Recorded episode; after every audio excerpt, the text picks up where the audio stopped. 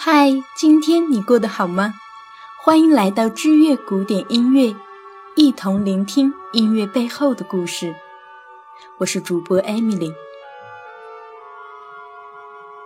一八四五年到一八四七年，格林卡到西班牙旅居。西班牙那丰富多彩的音乐元素，令格林卡获得了极大的乐趣和教益。格林卡经常邀请当地的民间歌手、乐手们来家里做客，唱歌、跳舞、弹吉他，他都从中把美妙的音符记录下来。格林卡还跟他们学会了弹吉他和跳西班牙民间舞蹈，这些收获为他以后的创作提供了很多的经验，而且逐渐地掌握了西班牙乐曲独有的音乐风格。一八四六年出世牛刀，格林卡用阿拉贡地区的舞曲作为题材，写了一首管弦乐作品。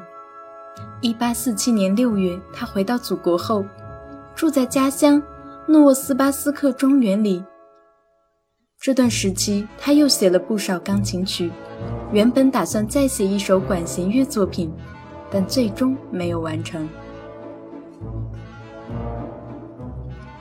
一八四七年三月，他来到俄国华沙，计划从那里经过，然后去欧洲继续旅行。但是沙皇政府以社会动荡不安为由，拒绝为他办理签证，他只好在华沙住了下来。当时华沙有一位名叫巴斯卡的地方官员，可谓近水楼台先得月，他是个音乐爱好者，于是乎就和格林卡成为了好朋友。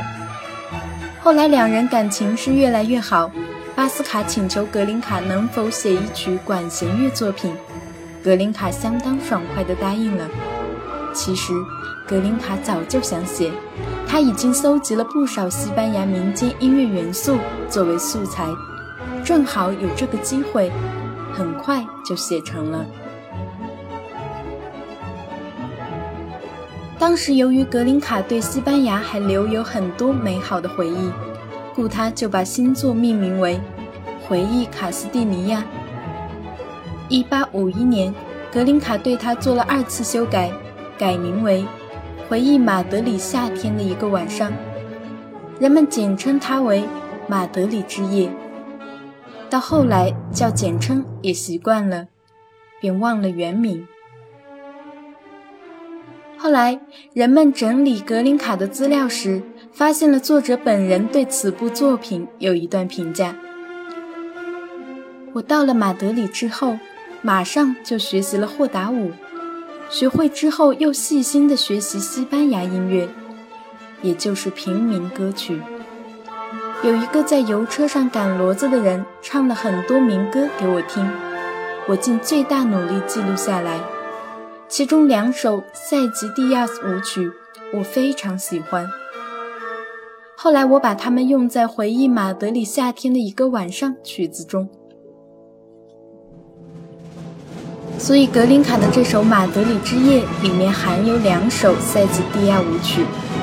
乐曲 A 大调前面有个引子，先由单簧管引出旋律，好似模仿吉他分弦和弦。继而，双簧管等乐器加入进来，逐渐绘出马德里夏夜的美丽景色。许多时候，当我们不经意间走进记忆深处，都会有一种久违的亲切幸福感。而这首《马德里之夜》，便是这些美好经历的体现。如果您也喜欢本篇书稿，请在微信公众号中搜索“知乐古典音乐”并添加，回复节目期数七十五查看文字稿。感谢你的聆听，下期我们不见不散。